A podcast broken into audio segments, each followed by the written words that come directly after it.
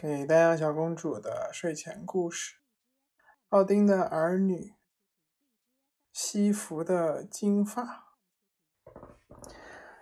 阿斯加德诸众神几乎都对洛基愤怒至极，阿萨神族的男女诸神及他们的朋友华纳神族无一例外。其实这也难怪，因为洛基竟然帮助。巨人夏基夺走伊敦恩和他的苹果。然而，不得不说的是，诸神表达愤怒的方式太矫揉造作，以至于洛基更加放心大胆的在阿斯加德兴风作浪。一天，洛基又瞄到了一个机会，这让他心中雀跃不已。他看到雷神托尔的妻子西弗正躺在屋外睡觉，一头迷人的金发披散周身。洛基深知托尔多么喜爱西弗的这一头金呃秀发，也明白西弗多么以此为傲。他自觉大干一场的时机到了，好不得意地拿出剪刀，剪掉了那一头金发，没留下一丝一缕。当这一珍宝被夺走的时候，西弗并未察觉。洛基给西弗留下的是一个被修理过的光光的脑袋。托尔之前出门在外，当他返回诸神之城，走进家门，发现妻子并未同先前那样在家里迎接他的到来。他叫西弗的名字。也不再有甜美的回应。托尔寻遍了诸神的居所，也没有找到他那留有一头金发的娇妻。等他再回到自家屋前的时候，听到有人小声念叨他的名字，他停了下来。一个人影从石头后面闪现，那个人头上披着面纱。一开始。托尔几乎没认出来，那就是他的妻子西弗。当他向他走去，西弗不停的抽泣。“哦，托尔，我的丈夫！”他哽咽道，“别看我，你的目光会让我无地自容。我应该离开阿斯加德，离开诸神的陪伴。我要去斯华特海姆。”和那里的侏侏儒们生活在一起，我不能忍受阿斯加德众神将要看我的眼神。托尔不解的大声喊道：“哦，西弗，到底发生了什么事，让你变成现在这样？”托尔，我的头发全没了。”西弗回答说。我不再拥有那一头你所钟爱的金发了，你肯定不会再爱我了，所以我得离开这里，下到斯华特海姆去，同那里的侏儒们作伴。我现在的样子同他们一样不堪。说罢，西弗揭下了头上的面纱，托尔发现。他的秀发不翼而飞，他站在他面前，羞愧难当，悲痛欲绝。见此情景，托尔怒火中烧：“西弗，这是谁干的？”他问。“我托尔可是阿斯加德众神中最强壮有力的神，我保证会集诸神之力为你讨回公道。跟我来吧，西弗。”他拉着西弗的手去了议事大厅。那是众神集会的地方。西弗重用面纱遮头，不想让众神诸神目睹他那光秃秃的脑袋。但看到托尔双眼迸发的怒火，众神明白西弗受到了不可饶恕的伤害。托尔向他们讲述了西弗的遭遇。很快，窃窃私语如涟漪在议事大厅中扩散开来，大家交头接耳。这一定是洛基干的，在阿斯加德除了他，没有人能干出这种伤天害理的事来。正是洛基干的，托尔说道。现在他已经躲藏起来，但是我会把他揪出来，亲手将他碎尸万段。不要这样，托尔。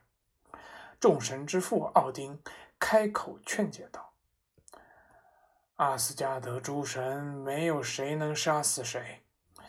我会召唤洛基到我们面前，你让他想办法使西弗美丽的金发复生。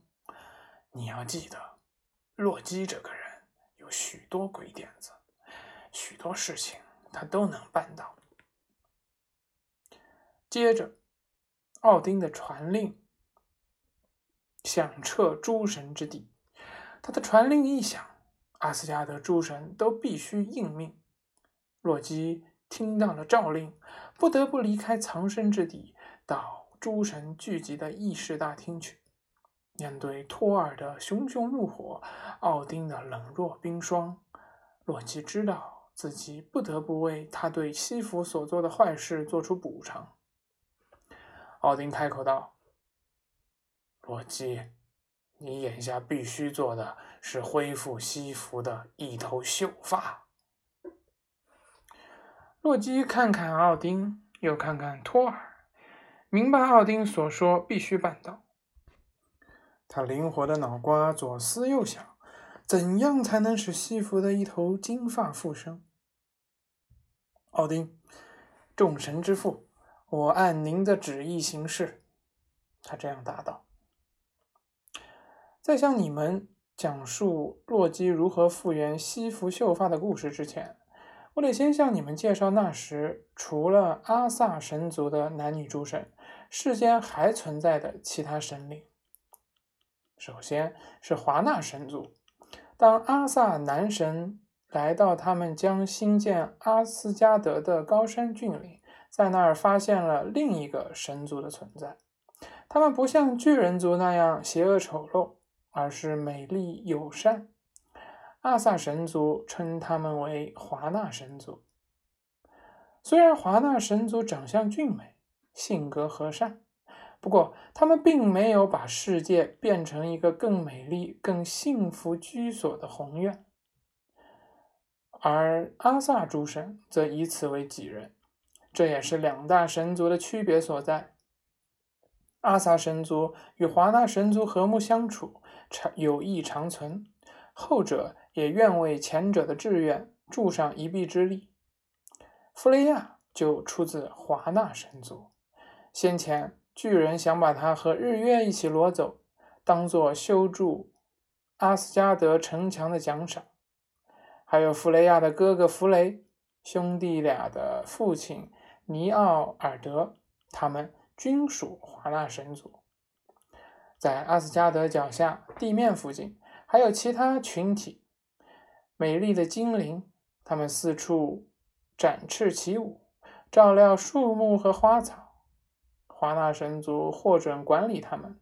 在地下的山洞和山谷里，有另一个、另外一个族群，他们是身材矮小、身形扭曲的侏儒和地精。他们虽然既邪恶又丑陋，却有着世上最精湛的铁匠技艺。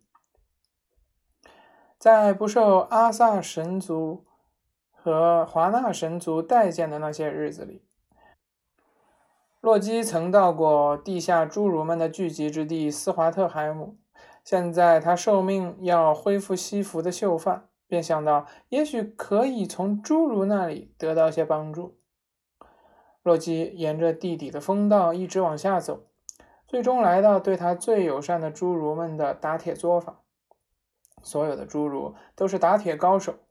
他撞见他们手握铁锤、铁钳，把金属打成不同的形状。他在一边观摩一会儿，留意他们所造之物。其中一只是长矛，打造的如此匀称。能击中任何瞄准的目标，不管投掷者的技艺有多么糟糕。另一件是艘船，可以在任何海域中航行，折叠之后竟然可以装进口袋。这杆长矛叫冈尼尔，船叫斯基布拉尼尔。洛基与侏儒们打成一片，夸赞他们的手艺，允诺赠给他们只有阿斯加德诸神给得起、侏儒们眼红已久之物。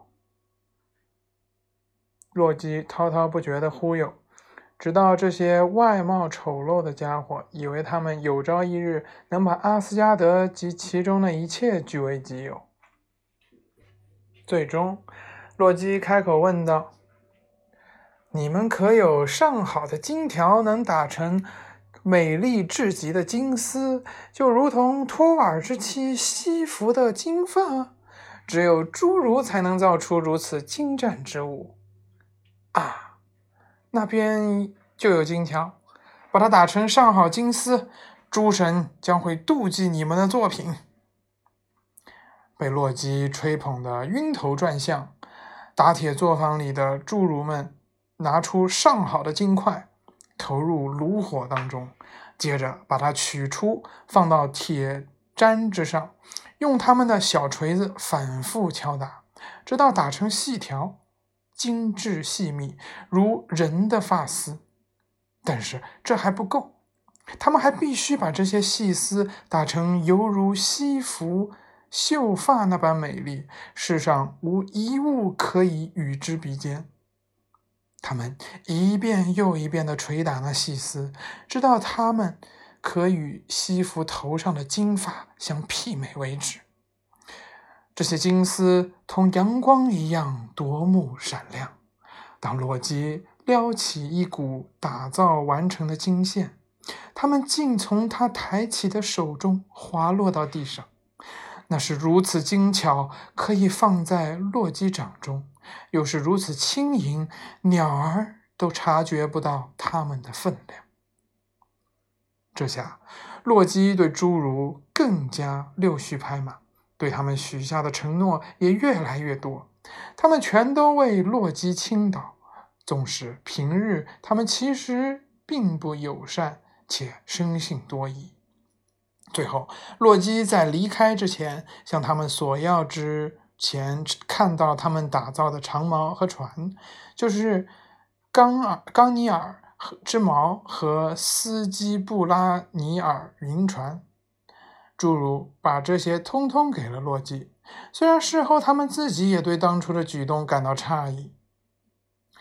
洛基回到了阿斯加德，走进诸神聚集的御议事大厅，这次面对。奥丁严厉的目光和托尔愤怒的眼神，他以微笑打趣着应对。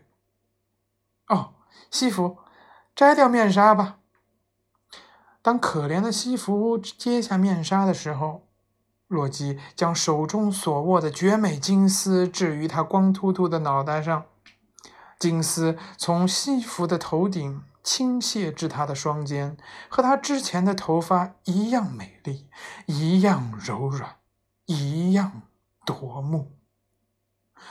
阿萨男女诸神和华纳男女诸神看到西服的头上重披金发，光泽闪耀，高兴的欢笑鼓掌。